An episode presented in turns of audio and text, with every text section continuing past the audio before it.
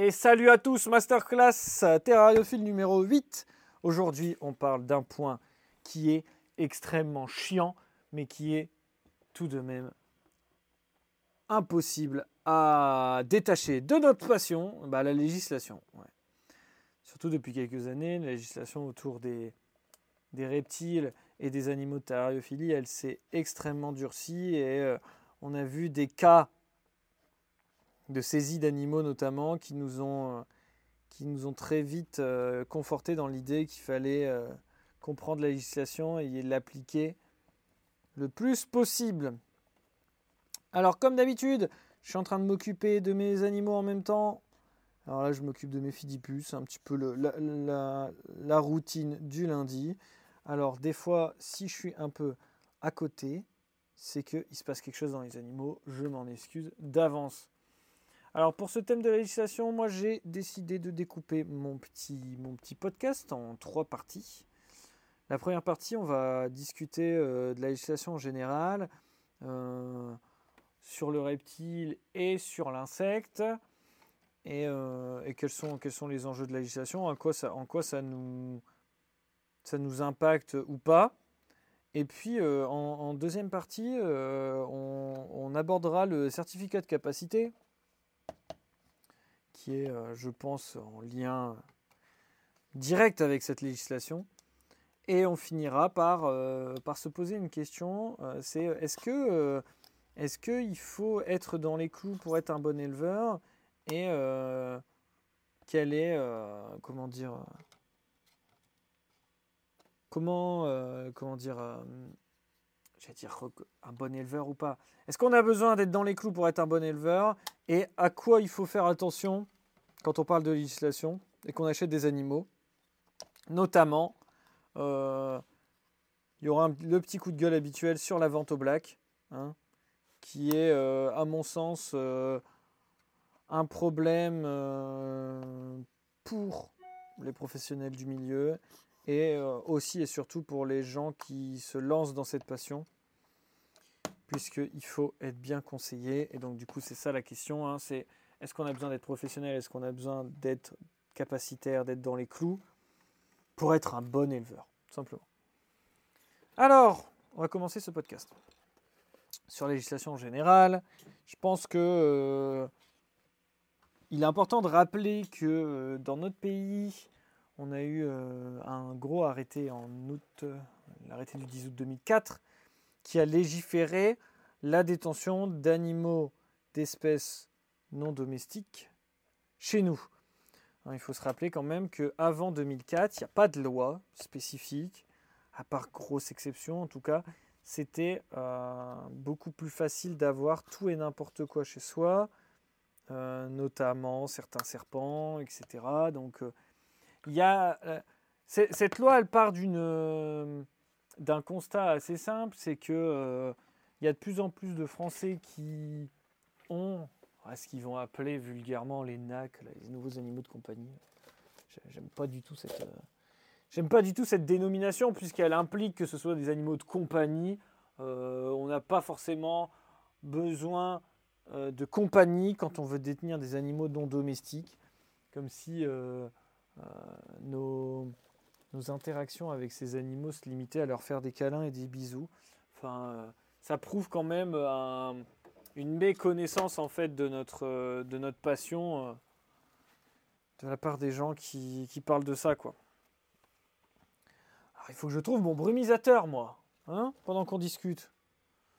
J'ai paumé mon brumisateur. Bon, c'est pas grave, on va y aller avec le gros brumisateur et ça ira bien. J'avais presque tout prévu. Hein. Presque. Donc du coup, voilà, je disais, euh, il, faut, il faut légiférer puisque, euh, eh ben, il n'y a, pas, a pas de loi autour de ça. Donc comment on fait pour... Euh, comment on fait pour savoir quels animaux on peut avoir chez soi et quels animaux on ne peut pas avoir chez soi? Quelle espèce préconiser Est-ce qu'on autorise tout? Est-ce qu'on autorise une liste d'espèces précises? Là, ça sera le, cet arrêté d'août 2004 qui va définir en fait les espèces sur lesquelles on pourra les détenir librement. Et par définition, euh, en fait, ce qu'on ne peut pas détenir librement, c'est ce qui nécessite un certificat de capacité on, le détaillera en deuxième partie. Hein. Et inversement, ce qui ne nécessite pas de certificat de capacité peut être détenu librement. Alors attention, euh, on fera une exception pour le nombre d'individus, etc. Mais là encore, on, reviendra sur, euh, sur cet arrêté du 10 août 2004 euh, en, détail quand on parlera du certificat de capacité, parce qu'il est lié directement avec le certificat de capacité. Mais en gros, dans, les grandes lignes, l'État il veut légiférer parce qu'il commence un peu à avoir des abus et surtout on, a peur en fait. On a peur qu'il y a des gens qui se retrouvent avec des animaux venimeux euh, chez eux, se retrouve avec des animaux euh, qu'on n'a pas envie de voir, et puis en plus, euh, autant vous dire que à notre époque, ça c'est encore très mal vu certaines bestioles, et pourtant on commence à parler d'environnement. Donc en 2004, autant vous dire que les amateurs de migales, clairement, ah bah, c'est pas leur jour, c'est pas leur meilleur jour, hein, puisque les migales vont être passer sous CDC à partir de cette date. Donc en gros, tous les animaux qui sont un peu, euh, un peu moches et potentiellement dangereux, parce que là c'est pareil, hein, euh, l'État va définir hein, des, critères de dangerosité chez les animaux qui ne sont pas du tout liés avec des faits biologiques, mais plutôt avec des, caractéristiques des animaux, notamment la présence de, de crochets pouvant envenimer, même si ces crochets ne sont pas dangereux très très compliqué cette loi et euh, vous allez voir de toute façon, hein, elle est absurde. Elle est absurde, pourquoi? Parce qu'en fait, euh, il, faut, se dire quelque chose, c'est une loi qui a été faite par, euh, le ministère de l'Agriculture. Et autant vous dire que le ministère de l'Agriculture, hein, le ministre de l'Agriculture, il a déjà du mal avec les vaches, les porcs et les poulets. Donc autant vous dire que quand il faut commencer à parler de serpents et d'animaux exotiques, il n'y avait personne. Et donc du coup, ils ont fait une commission, hein. ils ont fait appel à des experts, notamment Karim Dawes de la ferme tropicale, qui a mené d'une main de maître ces, négociations et qui nous a permis d'avoir des animaux euh, autorisés, hein, parce que bon, ils, étaient plutôt partis sur euh, bon bah on va autoriser 2 trois, deux, trois serpents, 2 trois lézards, et puis comme ça, euh, ces bouffons ils nous laisseront tranquilles quoi. Hein, c'était un peu l'idée. Et donc, du coup, euh, la législation, euh, elle, s'est mise en place à ce moment-là. Et euh, plus tard, donc en 2018, hein, c'est très récent, la législation a encore changé. Pour ce qui est du reptile, elle s'est durcie à certains, à certains niveaux, puisqu'elle a imposé des, des modes de. Un puçage, une identification différente, un puçage et une identification par voie électronique de par l'ICAD. Et donc du coup aussi un coût supplémentaire pour les animaux et, euh, et des problématiques sur lesquelles on n'était pas on n'était pas confronté avant, euh, comme moi j'ai eu l'expérience en animalerie où en fait du jour au lendemain euh, les, les axolotes devaient être pucés, mais en fait la loi ne s'appliquant qu'aux animaux non domestiques, l'axolote albinos étant domestique, et eh ben en fait on pouvait euh, ne pas pucer les, albinos, et puis bah, quand on a un amphibien, euh, autant vous dire que le puçage, euh, le puçage par puce électronique, bon, bah, on ne savait pas trop comment le faire, et puis on savait pas trop si c'était vraiment la bonne idée de pucer un amphibien qui passe sa vie sous l'eau euh, avec une puce électronique.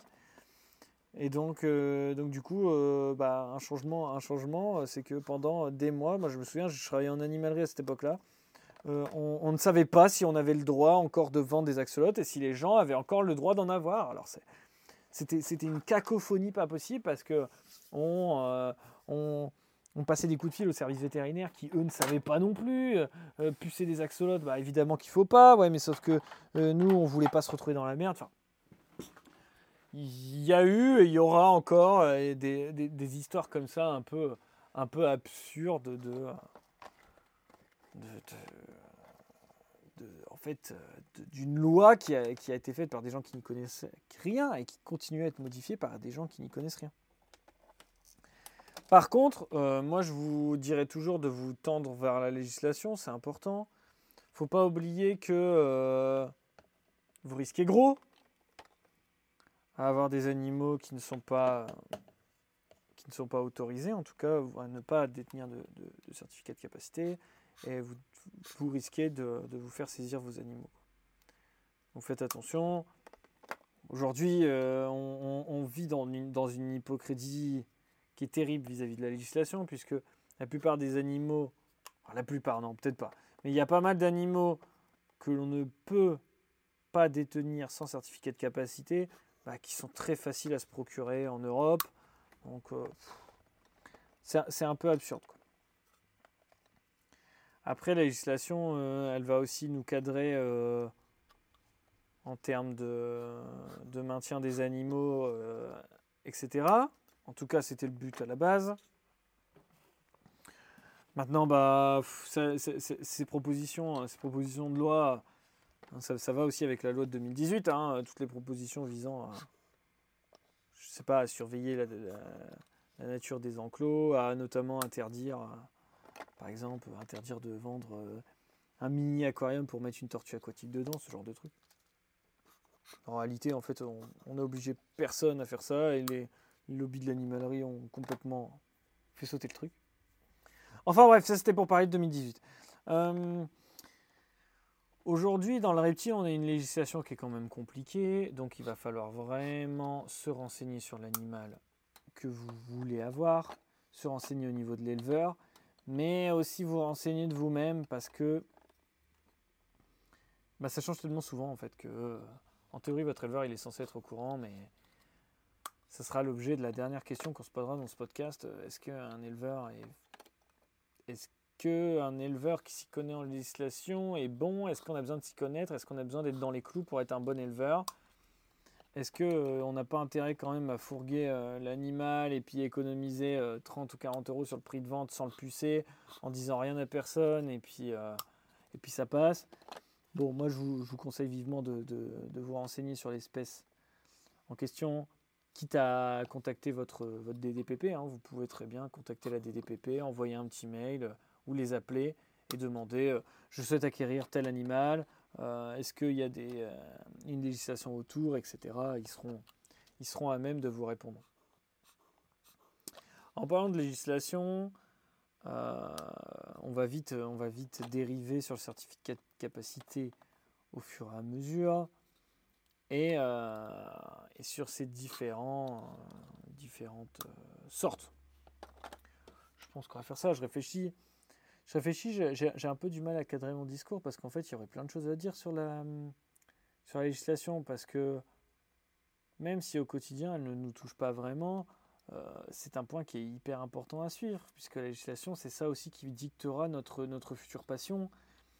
je pense notamment aux, aux politiques d'import, d'export euh, d'animaux sauvages. Hein. faut, faut pas, oublier que même si aujourd'hui on a la chance d'avoir des animaux en captivité, euh, ça part toujours d'un animal sauvage. Hein. Ça part d'acclimatation, de, circuits d'export des animaux, notamment dans le monde des insectes. Hein. On a besoin de faire des imports, on a besoin d'importer des animaux sauvages de l'extérieur, on a besoin d'aller les chasser nous-mêmes. Et la législation, elle peut très vite nous empêcher euh, de, ramener des animaux plus facilement, de remettre du sang neuf, d'avoir des nouvelles espèces, etc. Quoi.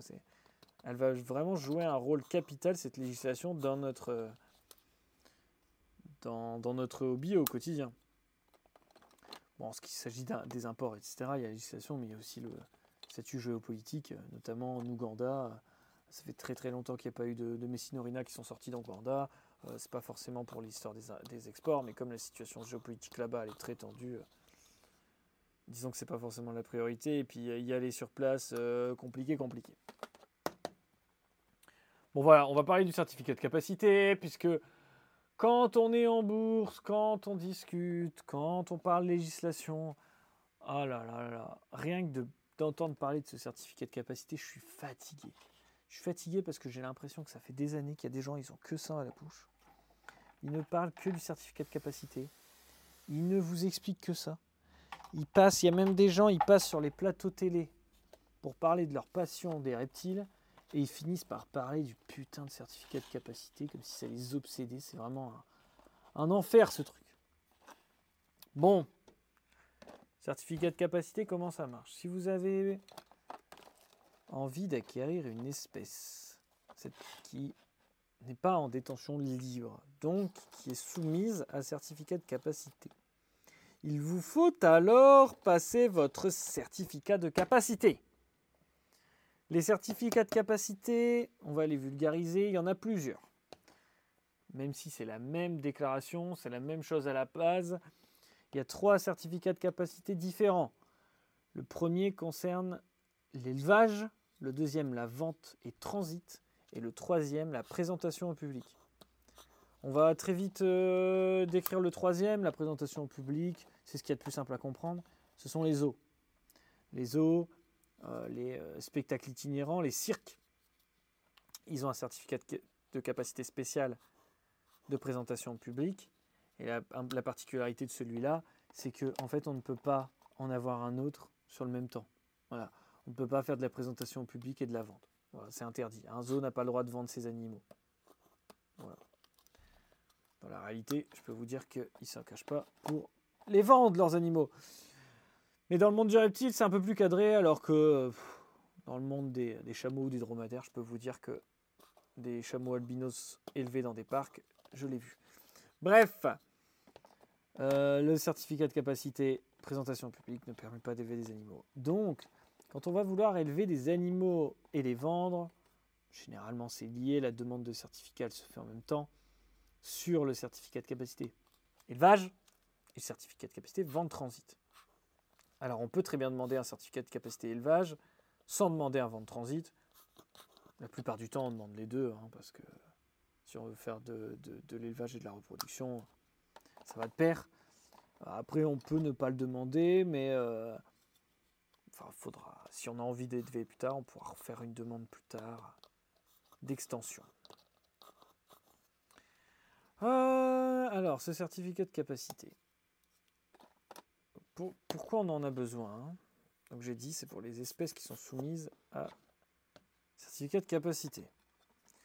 Mais les espèces qui sont soumises, en fait, sont soumises à partir d'un certain nombre. Et là, alors là, je vous invite à, vous invite à taper l'arrêté du 10 août 2004, euh, qui, donc, qui a été abrogé hein, et transformé par celui du, de, 2018. Oh, J'ai des couvercles qui se décollent. Donc là, je vous invite à aller checker, hein, si ça vous intéresse, la liste des animaux, parce que là, il y en a, il y en a pour tous les goûts. Euh, ça va du reptile à l'oiseau, en passant par le mammifère à l'amphibien. C'est le bordel. C'est le bordel. Il y en a partout. Euh, il, faut, il faut checker, regarder. Euh, évidemment, tout est en non scientifique. Donc, ceux qui sont allergiques avec le latin, passez votre chemin. Et donc, voilà. Et là-dedans, vous allez pouvoir trouver si vos animaux ils sont soumis ou pas.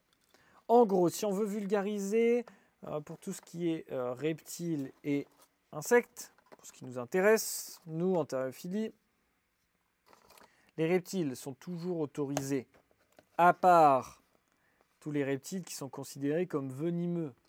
Donc, euh, récemment, euh, on a eu euh, certains serpents qui sont rentrés dans l'eau. Globalement, les serpents venimeux, quelques lézards venimeux, mais c'est très rare. Et, Deuxième case, les serpents ou lézards qui sont grands. Voilà, donc la taille sur les lézards, c'est c'est essentiellement euh, au niveau des varans que ça se passe. Donc ça doit être les varans de plus d'un mètre cinquante, je crois. Un varan plus d'un mètre cinquante, euh, c'est soumis, et moins d'un mètre cinquante, c'est pas soumis. À part si euh, il y a un critère de protection, qui vient d'un endroit précis ou un critère de protection. Les reptiles, c'est un bordel, il hein, faut, vraiment se renseigner. Après, euh, on, arrive on arrive très vite à trouver ce qu'on a besoin parce que, parce que les trucs sont un peu cadrés. Il y a des articles là-dessus euh, un peu partout. Et après, chez les reptiles, vous allez avoir des quotas, euh, notamment par exemple pour le boa constrictor qui est limité à 3 individus adultes.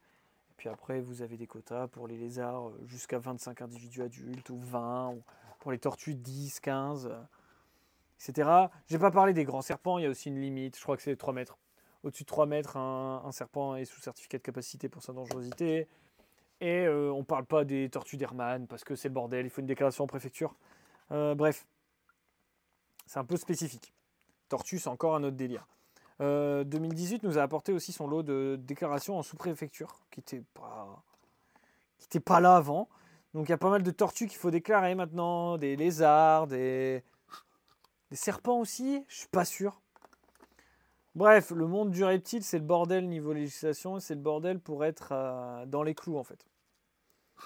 Donc là, là, là, il faut pas, faut pas chercher à comprendre. On se renseigne et on demande, euh, à la DDPP et c'est tout. Comme ça, au moins, on a au moins une, une, trace, comme quoi on a fait la démarche de demander à la DDPP et qu'on a eu une réponse à la DDPP. Comme ça, s'il y a le moindre souci un jour, on sait où on en est.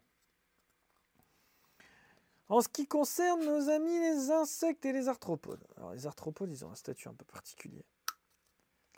Parce qu'en fait, euh, il n'y a presque rien sur eux. Donc en gros, euh, chez les insectes, on enlèvera toutes les espèces protégées. globalement, c'est des papillons. Voilà. Entre les Jeux en Ile-de-France, mais c'est encore une, exception. Hein un peu absurde. Euh, donc en gros, on va, on va considérer que tous les, insectes sont autorisés. On va enlever de cela les, les insectes qui sont considérés comme invasifs. Comme ça, euh, je dirais euh, le frelon asiatique, les, les, les scarabées japonais là. Il y avait une histoire de scarabées japonais. Les fourmis de feu, machin. Fourmis de feu, je suis même pas sûr. Bon, les, trucs invasifs, en fait, c'est une, une, horreur parce que si vous voulez, ils en rajoutent tout le temps. Et euh, bon, c'est pas souvent des trucs qu'on aime. C'est pour ça que les fourmis de feu, je pense qu'elles sont même pas, elles sont même pas invasives. Je pense pas. Bref, ça c'est pareil, hein, c'est un truc qui évolue euh, souvent, donc là il faut se renseigner. Et puis après, on va exclure en fait euh, des animaux qui sont considérés comme venimeux, qui sont venimeux. Donc ça va, ça va exclure toute la famille des, des scolopandes notamment, euh, la famille des migales, des scorpions. Voilà en gros, hein. en gros sur ce qui est exclu et ce sur quoi vous avez besoin du certificat de capacité. Pour les araignées, donc il y a aussi les, les, veuves noires, les comment ça s'appelle? Les phonutria, les araignées bananes, les. Euh, ah, je perds le nom. Bon, bref, il y a deux autres espèces d'araignées qui sont considérées comme mortelles pour l'homme, donc euh, sous certificat de capacité. Voilà en gros. Bon, ça y est, je me suis renseigné. Euh, j'ai envie de vendre des animaux, j'ai envie de vendre du reptile. J'ai envie d'élever une espèce qui n'est pas dans les clous je dois passer mon certificat de capacité. Euh, comment ça se passe le certificat de capacité? Le certificat de capacité, c'est un dossier qu'on va déposer à la DDPP, donc la Direction départementale de la protection des personnes. Qui, en fait, avant, c'était les services veto. Hein. Ils, ont, changé de nom parce qu'ils ont intégré les services veto, la protection pour l'hygiène, la protection des personnes en général. Et donc, on va, on va déposer un dossier, euh, à savoir que ce dossier. Euh, vous, l'avez en libre accès sur Internet, mais là encore une fois, il vaut mieux demander à votre DDPP parce qu'en en fait, tout, tout le certificat de capacité euh, est euh, local en fait. C'est vraiment votre département qui gère ça.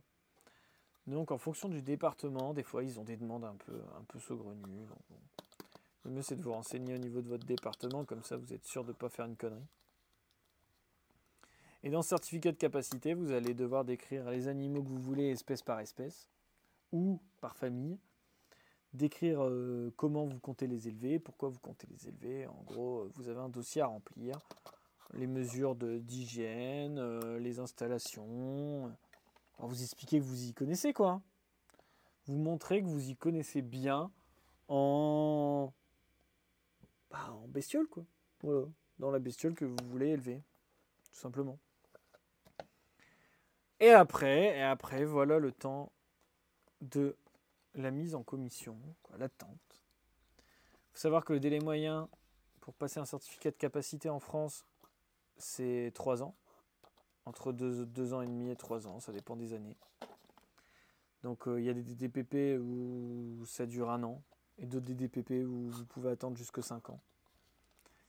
Donc il y a une espèce de jurisprudence qui dit que euh, tant que votre dossier a été déposé et que vous n'avez pas de réponse, on ne peut pas vous embêter pour vos animaux. Mais bon, c'est vraiment, vraiment de l'ordre de la jurisprudence et des précédés qui se sont déjà passés. Parce qu'en fait, euh, les animaux, c'est. Euh, les lois sur les animaux sont vachement sujettes à, à, interprétation, en fait. Et donc, en fonction de l'agent qui va vous interpeller, euh, vous avez intérêt qu'ils euh, comprennent, ils comprennent la problématique dans votre sens. Quoi. Donc c'est chaud, quoi. Si vous prenez, euh, si vous faites votre demande de certificat de capacité et que vous prenez la bestiole dans la foulée, hmm, c'est chaud, mais il y a pas mal de gens qui l'ont fait. C'est passé au culot. Donc voilà, certificat de capacité. Si on veut résumer, il y a des animaux sur lesquels on a besoin du certificat. Euh, on, envoie son dossier à la, DTPP qui nous valide ou non notre CDC. Mais c'est pas tout Eh ben non Eh ben non, bah non, vous croyez vraiment que une fois que vous aviez passé votre CDC, la, loi vous laissera tranquille.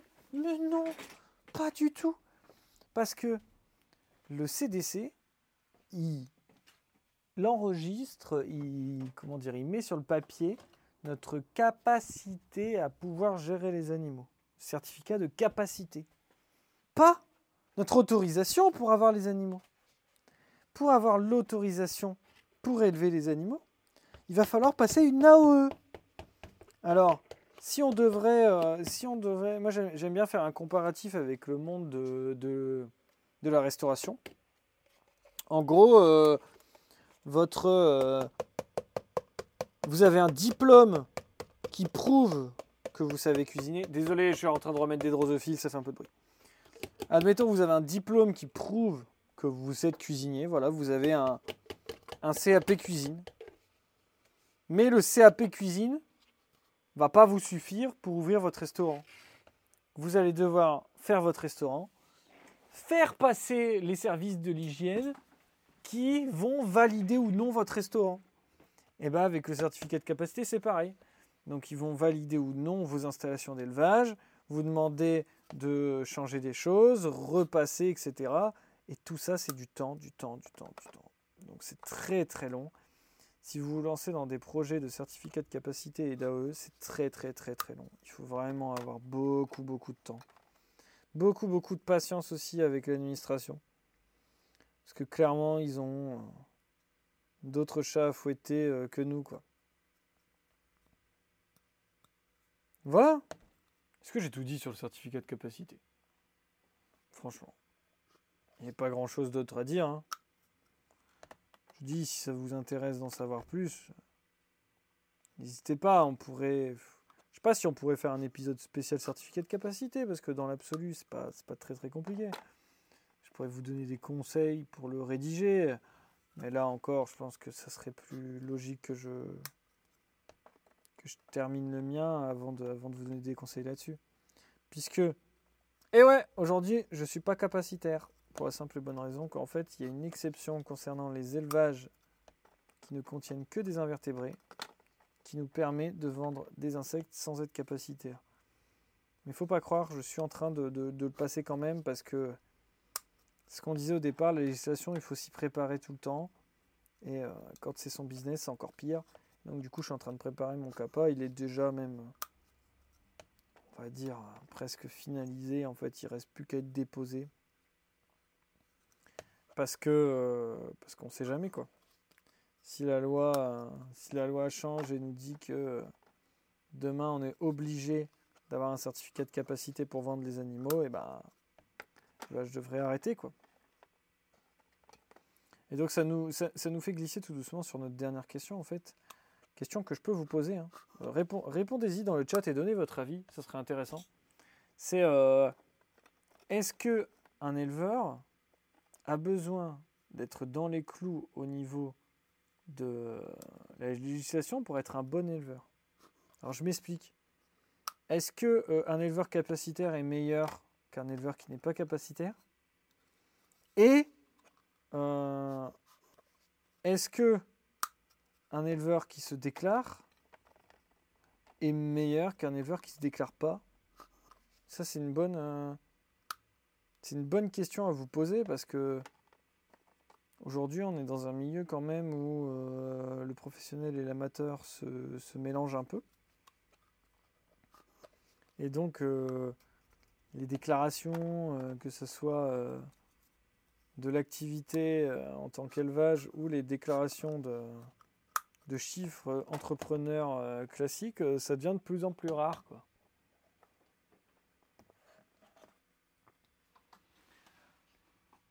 Alors, qu'est-ce que vous dites dans le chat? Qu'est-ce que vous en pensez de ça? Cru, tu dis en faisant, en faisant le CDC, je risque pas de je risque pas plus de contrôle, etc., qu'en restant sous les radars. Bah ouais, mais c'est tout le problème de la législation française. C'est pour ça qu'aujourd'hui, je passe pas forcément mon CAPA maintenant. C'est débile. C'est que en ne passant pas mon CAPA, personne. Ah si, il pourrait venir me contrôler quand même. Tu vois, je suis pas. Personne n'est exempt de se faire contrôler, tu vois. Mais euh, disons que euh, on va pas me reprocher de ne pas avoir telle ou telle espèce, de faire, euh, d'avoir des locaux de cette façon. Enfin, je sais pas parce que ça c'est l'idée qu'on s'en fait. Mais est-ce que, est-ce que à l'interprétation de la personne qui vient de contrôler, il pourrait très bien considérer que, euh, au vu des, installations que tu as et au vu du nombre d'animaux, euh, tu es considéré comme un capacitaire. Jordan, tu dis, même principe qu'un jeune fait des études et l'autre non, qui est le meilleur? Ouais, c'est intéressant. Mais là, là on ne parle pas d'études. On parle de démarche administrative. Il n'y a pas de... Euh, de comment dire euh, de réflexion, de connaissance et tout ça. Ça n'a aucun rapport. Après, pour vendre, pour toi, il faut être déclaré. Ouais, mais on est d'accord. Il y a plus de, bonnes, de bons éleveurs passionnés que certains qu'on peut voir sur les vidéos avec leurs actes et leurs dires sur certaines espèces. Ouais, ça c'est aussi un autre truc. Quoi. Si les gens, les gens ils sont capacitaires sur les espèces et qu'ils connaissent pas les espèces, c'est un délire. Quoi. Comme en électricité, il faut avoir un diplôme et faire contrôler les installs que tu réalises. Ça évite les incendies. Ouais, c'est un peu ça. Hein. c'est la, théorie. C'est la théorie du certificat de capacité. La pratique, elle est un peu différente quand même. Un contrôle, c'est chiant, il y a toujours quelque chose qui ne va pas. Ouais, ça, c'est un autre point. C'est un autre point intéressant que tu soulèves, Calimero. C'est, est-ce que, en fait, c'est plutôt le, comment, comment on fait pour que euh, la loi soit euh, le moins possible soumise à interprétation? C'est ça, le plus gros souci de notre loi actuellement. Hein. Ça a toujours été ça, les soucis hein, qu'il y a eu avec les, les gens, avec les bourses, etc. C'est l'interprétation des lois. Après, moi, je ne peux pas m'empêcher de penser quand même que si une loi elle est bien faite et qu'elle est bien cadrée, elle n'est pas, elle pas sujette, à, sujette à interprétation comme ça. quoi. C'est fou, quoi. On a fait des lois qui ne sont pas claires. Pour personne. C'est quand même. Euh, c'est quand même vivre en absurdie, quoi. CDC, c'est juste pour l'administration. Quelqu'un qui a ou non. Quelqu'un qui l'a ou non, n'importe. oh, je, je reprends. Les CDC, c'est juste pour l'administration. Quelqu'un qui l'a ou non n'impacte pas sa façon d'aborder l'élevage et la maintenance d'éleveurs. En gros, ça n'a pas d'importance euh, sur la qualité des pros. Ah, c'est une bonne question. Pourtant, on voit beaucoup, beaucoup d'éleveurs qui vendent ça. Éleveurs capacitaires, machin. Il y a comme un espèce de... Euh, il y a une fierté immense à, dire qu'on est capacitaire quand on est dans le monde du reptile, quoi. quand même une obsession terrible pour, le, capacitaire. quoi. C'est quelque chose de fou. T'as 8 contrôles pour tes araignées en 14 ans. Bah quand même, hein.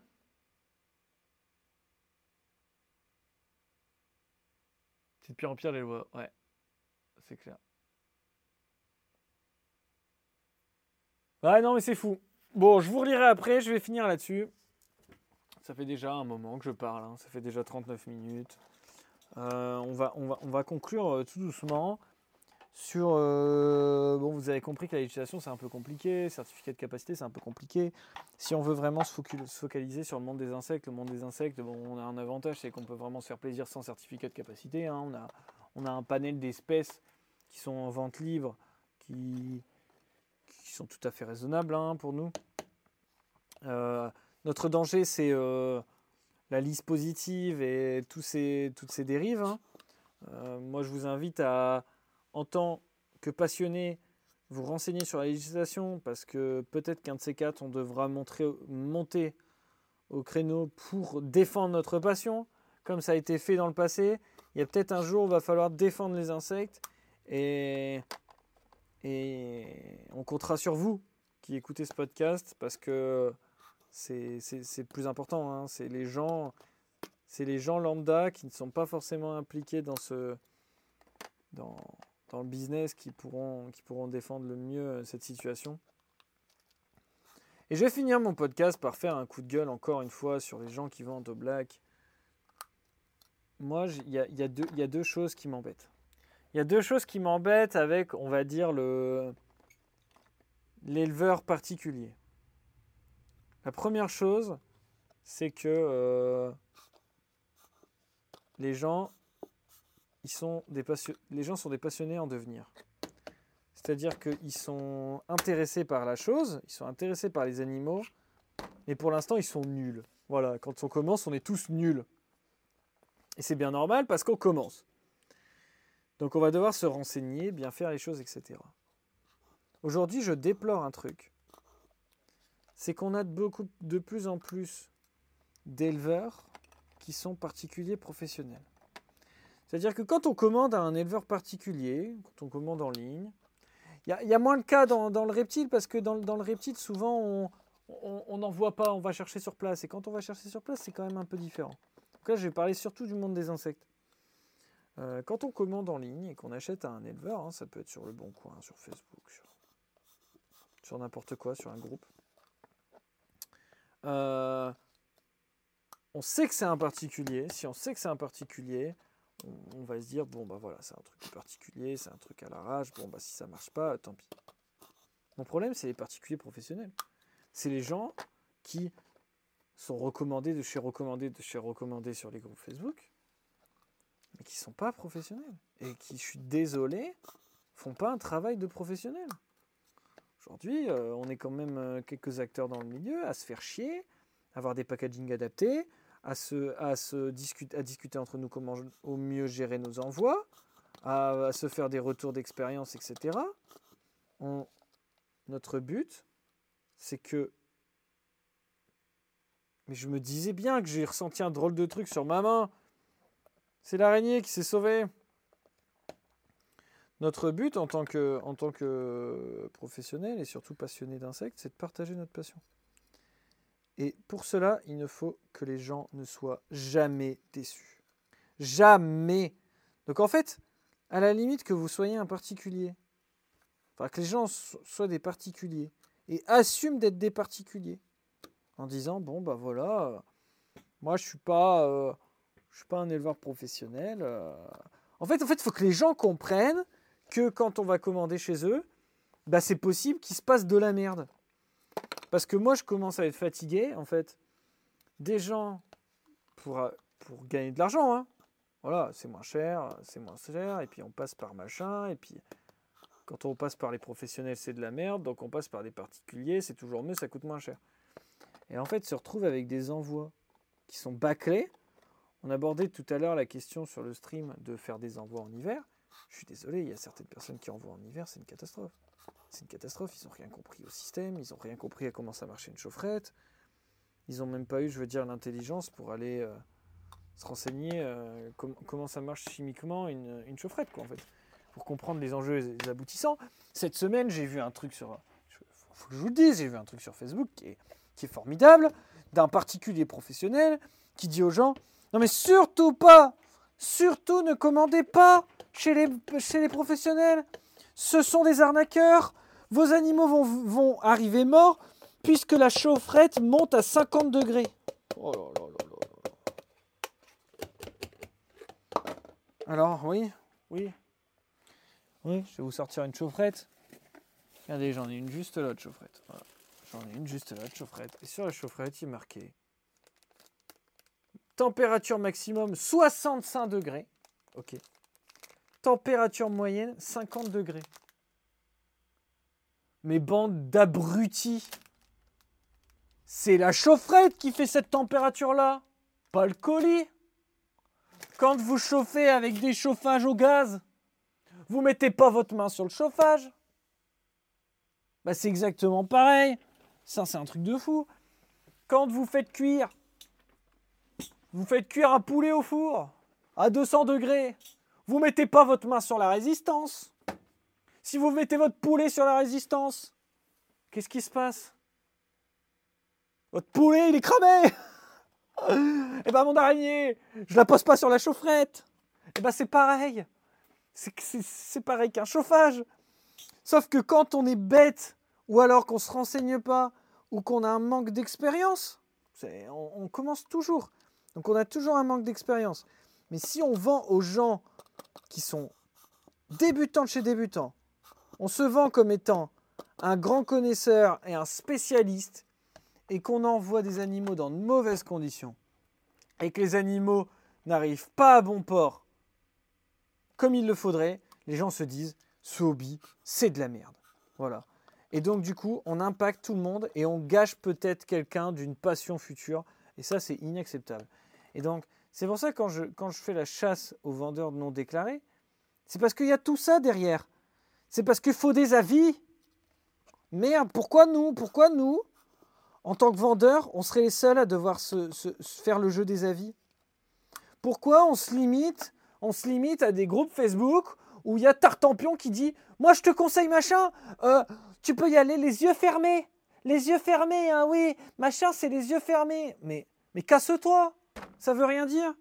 C'est pas parce qu'il y a eu un mec qui a eu un bon, un bon avis qu'il faut absolument commander chez ce mec et que c'est exceptionnel. Donc ça c'est pas possible.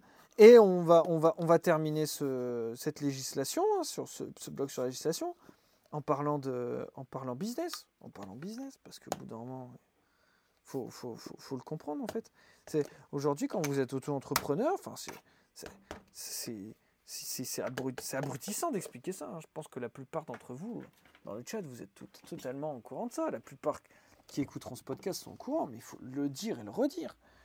Quand vous avez une entreprise, vous avez des charges, vous, vous payez des impôts, vous payez des cotisations sociales, vous payez plein de trucs qui vous reviennent pas, hein, mais parce que vous payez le droit de vendre dans le pays. Hein.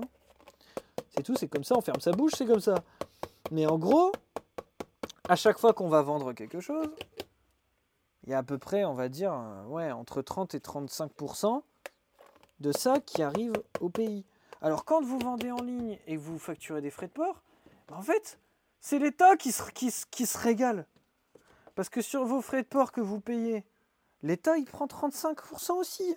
Et donc, du coup, il faut aussi se rendre compte des choses euh, que... Euh, bah ouais, c'est sûr que quand vous, quand vous passez par quelqu'un qui n'est pas déclaré, ah bah, il, va pouvoir, il va pouvoir baisser ses prix.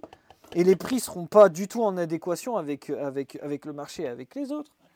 Et donc, du coup, bah, vous payez aussi pour... Euh, bah voilà, vous gagnez de l'argent, mais pour moi, c'est pas bon en fait. C'est pas bon parce que il euh, n'y a pas de suivi.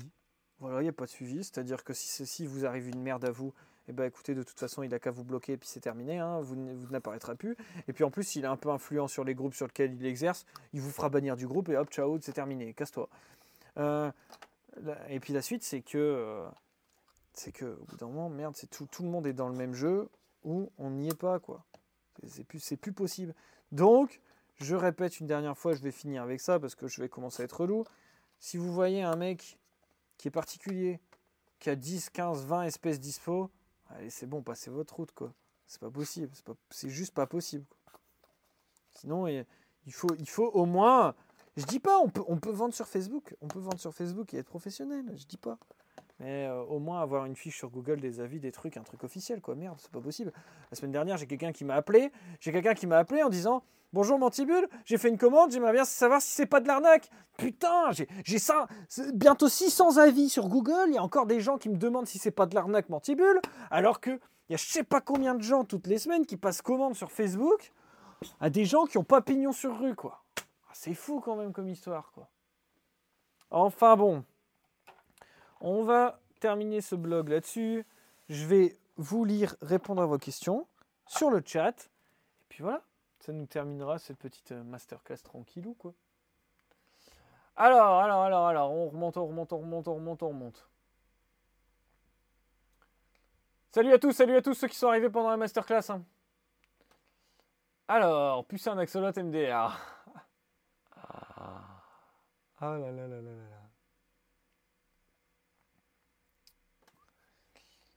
Pourquoi tous les scorpions ne sont pas sous CDC Est-ce que j'ai une réponse à ça? Tous les scorpions sont sous CDC, mec.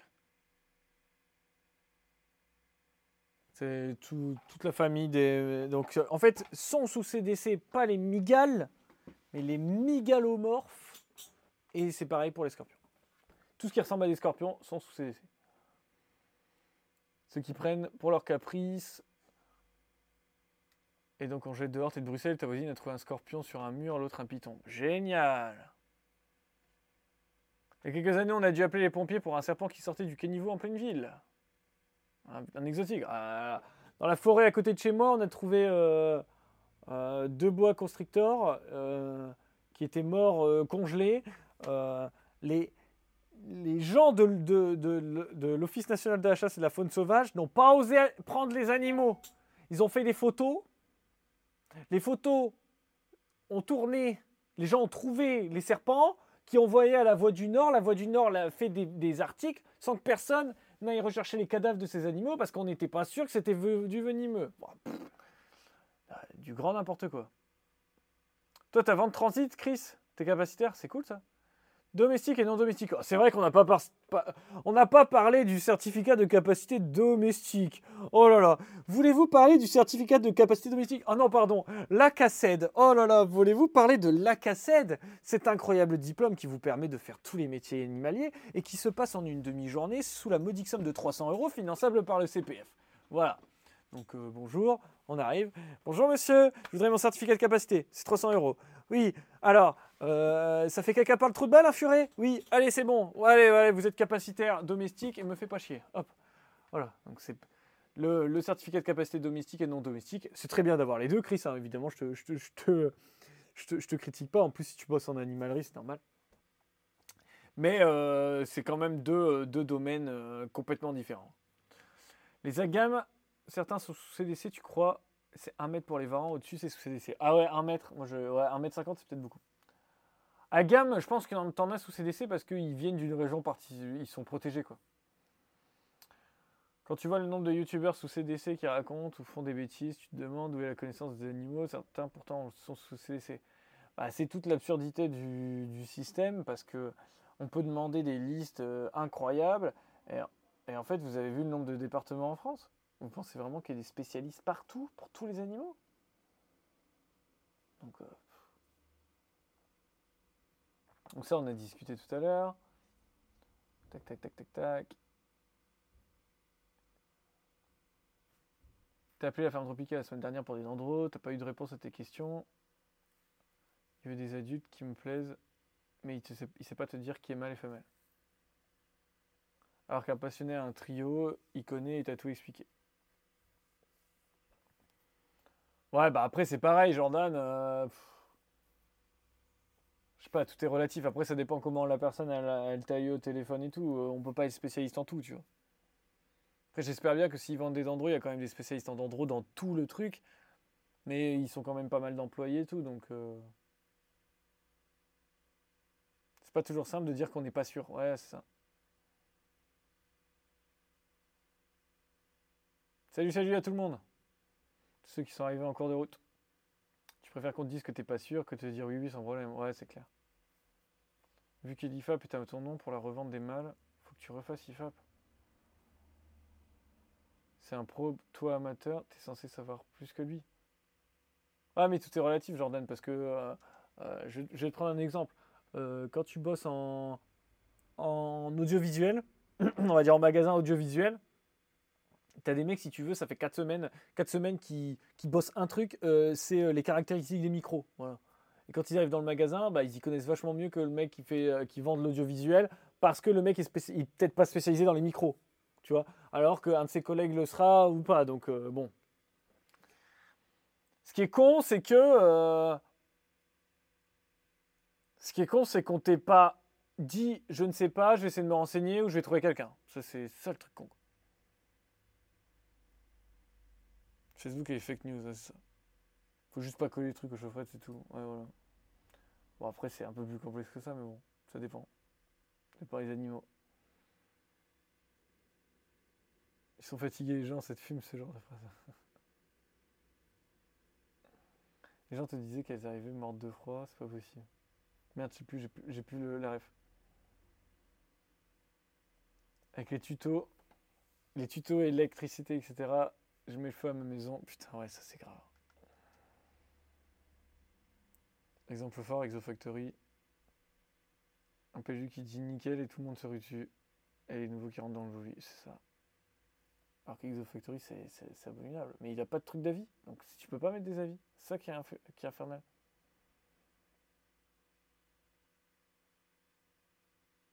D'endroits que tu n'aimerais pas déclarer sans IFAP, sans rien, 200 euros le trio. Après, il faut faire gaffe avec les dendros, hein, parce que t'en as qui sont protégés, t'en as des guyanaises et tout, faut faire attention.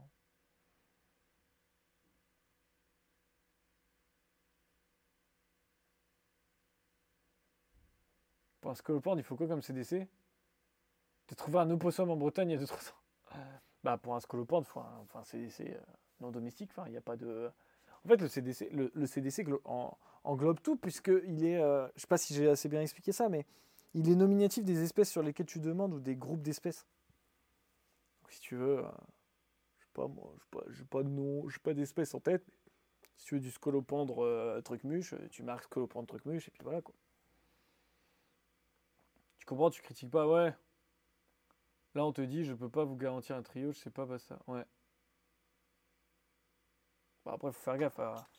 Voilà, c'est la connaissance, c'est la connaissance, tu vois. Après, euh, est-ce que, est-ce que, est-ce que être capacitaire veut dire que tu sais que c'est que c'est euh, Parce qu'en fait, le, problème du certificat de capacité, si vous voulez, c'est que demain, euh, je vais demander un certificat de capacité pour les menthes. En fait, je vais demander un certificat de capacité avec comme groupe d'espèces les menthes. Vous comprenez? Je vais pas demander un certificat de capacité euh, Sodromantis lineola, paradoxa, etc. Parce que peut-être que dans 5 ans, il y aura d'autres menthes. Peut-être qu'un jour, je vais aller en voyage, je vais trouver une menthe qui est inconnue. Et vous voyez ce que je veux dire?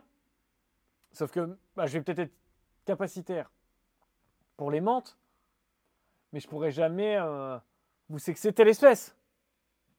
Donc il y, a des gens qui sont certainement capacitaires pour Dendrobat SSP, mais Dendrobat SSP, c'est beaucoup, beaucoup d'espèces. Après, peut-être que les mecs sont, par exemple, chez les, épidro les épidrobates, épipédrobates, ah, les petites, il y a un nombre d'espèces mais phénoménal. Donc, euh, voilà.